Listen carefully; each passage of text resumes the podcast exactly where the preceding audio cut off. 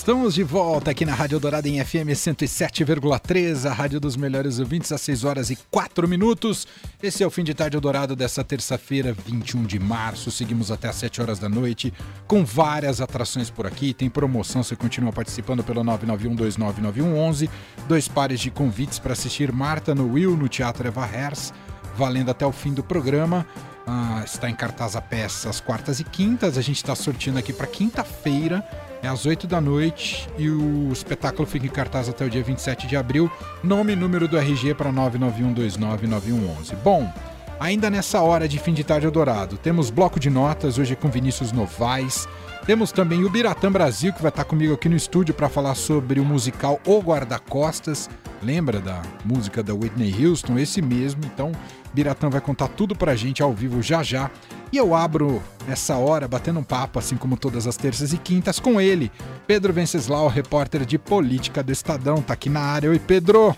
Boa tarde, Emanuel. Boa tarde a todos. Começar falando aqui sobre o projeto do governo federal, do presidente Lula, na área da segurança pública, que é copiado de uma, de uma ideia do ex-governador de São Paulo, João Dória. É isso, Pedro? Basicamente, é, o governo Lula vai estar tentando, quer dizer, planeja deixar uma marca na área de segurança pública, uma marca própria, que também marque uma diferença em relação ao Bolsonaro, ao bolsonarismo, porque esse é um campo, a segurança pública, onde o bolsonarismo transita com muita, digamos, desenvoltura. Né?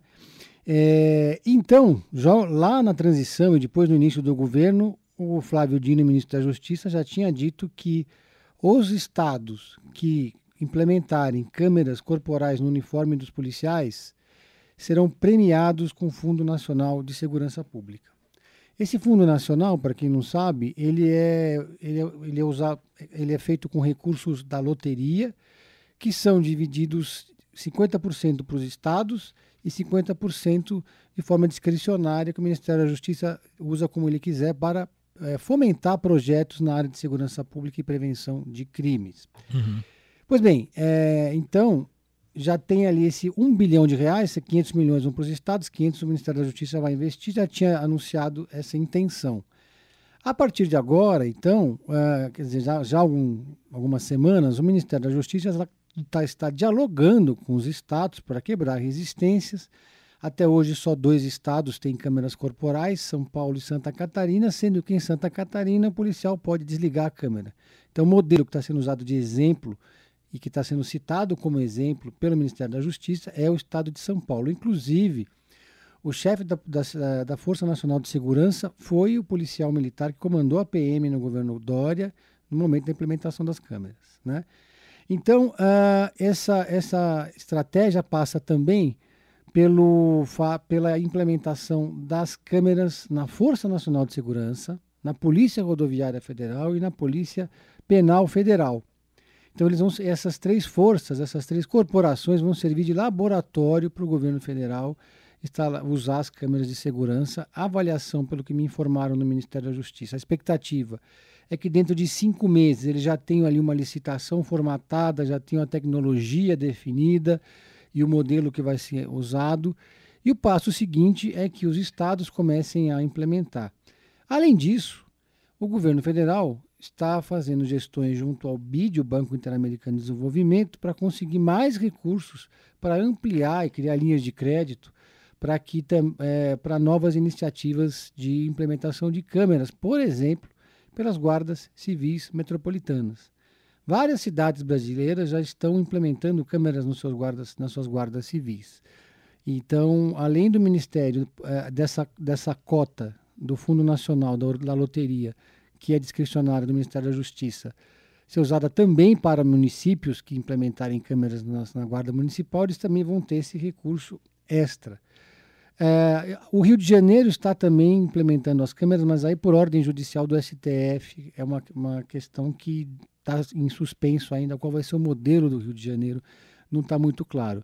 Mas não resta dúvida nenhuma que São Paulo foi o exemplo, o modelo precursor dessa iniciativa que está sendo agora é, irradiada para os demais estados. Ainda o próprio, eu conversei com o secretário nacional é, de Segurança Pública e também com o secretário nacional de Acesso à Justiça, o Marivaldo Pereira, Então todo mundo no Ministério admite que ainda existem certas resistências. São menores uhum. do que antes, mas ainda existem. Porque ainda tem gente nas corporações que acha que as câmeras existem apenas para é, fiscalizar a ação da polícia, o que elas poderiam coibir a ação da polícia. Lembrando que essa, essa ideia de usar as câmeras ela, ela foi muito combatida pelos bolsonaristas durante a campanha. Foi uma, realmente uma, uma iniciativa que pautou, inclusive, a eleição aqui em São Paulo. O Tarcísio de Freitas chegou a prometer. Se colocava contra, né? É, disse que prometeu acabar com as câmeras, tirar as câmeras dos uniformes, voltou atrás, recuou, apesar de ele ter um secretário de segurança pública, o Derrite, que sempre se disse contra as câmeras, ele manteve as câmeras, né? Porque ela traz muitos ganhos e ela, de fato, todos os números mostram que elas ajudam a reduzir a criminalidade. E elas também ajudam a própria polícia a evitar acusações de abuso de autoridade. Perfeito. Então essa visão, Transparência. Né? A, a, a, ideia do Ministério da Justiça é convencer os governadores vendendo essa ideia de que eles têm que ter um olhar de 360 graus sobre a questão. Não olhar apenas pelo lado, digamos, corporativista. Né? Porque, na verdade, quem tem medo de câmera é quem está fazendo coisa errada, está negociando Tá, por exemplo, aquele policial que ganha um dinheirinho extra para fazer a proteção do negócio da pessoa quando está no horário de serviço. Então ele vai lá, para o carro, faz uma, um bico e se, se ele está com a câmera ligada, ele não pode fazer isso. Uhum. Isso é uma, essa é uma prática muito mais disseminada do que a gente imagina. Sim. Boa. Vamos seguir acompanhando para ver o que vai ser lançado nessa área uh, pelo governo federal. Outro assunto que eu queria que você comentasse com a gente, Pedro, a gente vem acompanhando essa, esse tema né, já faz algum tempo, que é o investimento do PL na figura da ex-primeira-dama Michele Bolsonaro. E hoje, enfim, ocorreu aquele evento já esperado de lançamento da Michele como presidente do PL Mulher. Queria que você falasse um pouco do evento e desse significado, o que está que tá envolto como projeto por parte do PL e da direita em relação a Michele. Esse era um evento que era para ter acontecido no dia 8 de março, Dia Internacional da Mulher, foi adiado porque o Dia da Mulher caiu no auge do olho do furacão da história das joias revelada pelo Estadão. E aconteceu agora no dia 21, coincidentemente, aniversário do presidente Bolsonaro, que não veio ao evento é, aqui no Brasil. Está nos Estados Unidos. Está né? nos Estados Unidos. É, a, a cúpula do PL não, não fazia a menor questão que o Bolsonaro aparecesse nesse evento, mas como eu já tinha dito até aqui na rádio antes, o Bolsonaro é imprevisível e ninguém sabe se podia acontecer uma participação dele. E aconteceu, né? Ele entrou lá pelo celular, videoconferência, o pessoal cantou parabéns a você, a Michelle até chorou, fez lá uma homenagem, uma homenagem, eu diria, inevitável, porque uh, o PL está fazendo investimento de, na Michelle, que é que simboliza um pouco a estratégia de buscar o recall do bolsonarismo sem o Bolsonaro, que se tornou uma figura absolutamente tóxica, uhum. né? Desse evento, um sinal, né?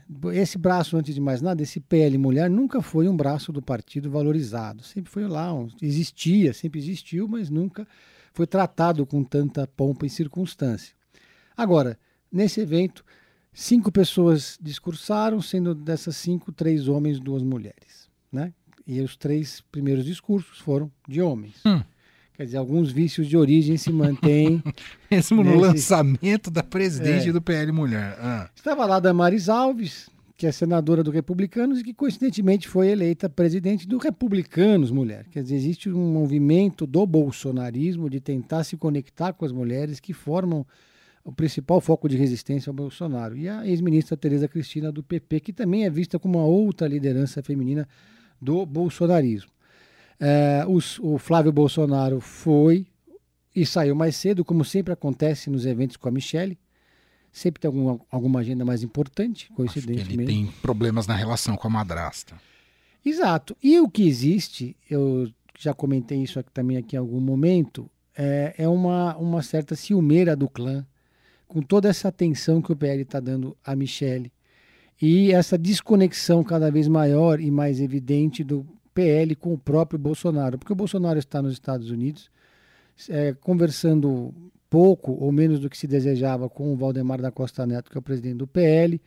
O PL desencanou de esperar o Bolsonaro. No começo a ideia era que ele teria um salário, que ele ia viajar ao Brasil, que ele ia ter um gabinete, mas ele foi para os Estados Unidos sem dar satisfação nenhuma ao partido.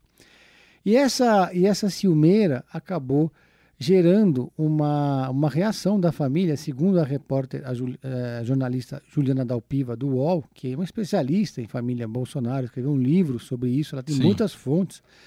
Ele, ela disse que ela contou no UOL que uh, o Bolsonaro simplesmente proibiu a Michelle de viajar sozinha. Né? A Michelle é, agora vai viajar quando e se o Bolsonaro vier para o Brasil, eles vão viajar juntos, fazendo agenda juntos, porque esse protagonismo da Michelle está incomodando demais a família Bolsonaro. Então, a Michelle foi hoje eleita presidente do PL Mulher, mas não se sabe eh, em que momento ela vai poder de fato brilhar sozinha como uma liderança que está em construção. Uhum. É, o Bolsonaro disse que ia voltar no dia 15 de março, desistiu de voltar no dia 15 de março, que pode voltar agora no dia 29, mas não tem, mas ninguém tem a mais vaga ideia se ele vai voltar mesmo, se vai continuar lá morando de favor na casa daquele lutador de jiu-jitsu que eu esqueci o nome. Ele segue naquele condomínio? Segue lá naquele condomínio. eu também não botando Aldo, né? fotos, né? botando fotos de chinelão, jogando bola, pagando de humilde, que é uma estratégia de redes digitais que os bolsonaristas sempre usaram. O Carluxo, o Carlos Eduardo, que é o filho mais próximo do, do, do ex-presidente, ficou lá até outro dia, voltou para o Rio de Janeiro, reassumiu a função de vereador. Parece que apareceu depois de meses é, que fora da Câmara, porque é onde ele trabalha, né? Não foi nenhuma sessão, não fez nenhum discurso, não apresentou nenhum projeto, como sempre, mas voltou, em tese, ao Rio de Janeiro. Está no Rio de Janeiro agora. Muito bem. Seguiremos acompanhando também esses desdobramentos do PL Mulher. Nesse evento, a Michelle fez uma menção irônica, né? A revelação do Estadão das Joias disse que as joias eram as mulheres presentes ali no, no evento. Né? Eu morri de e ela rir, foi... não, estou rindo até agora com essa piada. e no, quando ela deixou o palco, ela foi bastante questionada sobre o assunto pelo repórter André Borges, que aqui do Estadão, né, que revelou o caso e ela ignorou e não respondeu em nenhum momento. É, e o Nicolas Ferreira, e o Eduardo Bolsonaro fez uma piadinha infame dizendo que o Nicolas Ferreira, aquele deputado transfóbico, é, ia fazer um discurso definindo o que é mulher. Claro que todo mundo ali riu, porque afinal era um ambiente de bolsonaristas, né? mas uma piada absolutamente fora de hora. Fora de hora. E fora de propósito também. Exatamente. Bom, para a gente fechar, Pedro, dica de Pedro em série, como sempre a gente pede para você. Bom, gente, chegou a hora de dar aquela.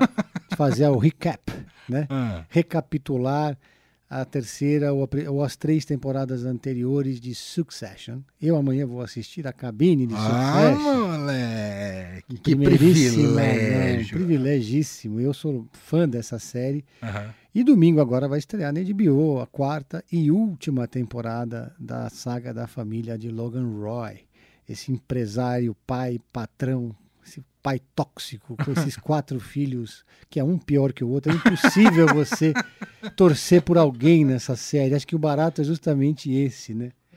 Então, eu não vejo a hora realmente de, de, Vale a pena eu começar, Pedro? Ah, vale demais. Eu nem comecei. A série começou, é. quando ela foi lançada a primeira temporada, ela ficou meio escondida na HBO, demorou para ela estourar, para estourar, para explodir. É. Mas logo a segunda temporada já ganhou sete M's, né?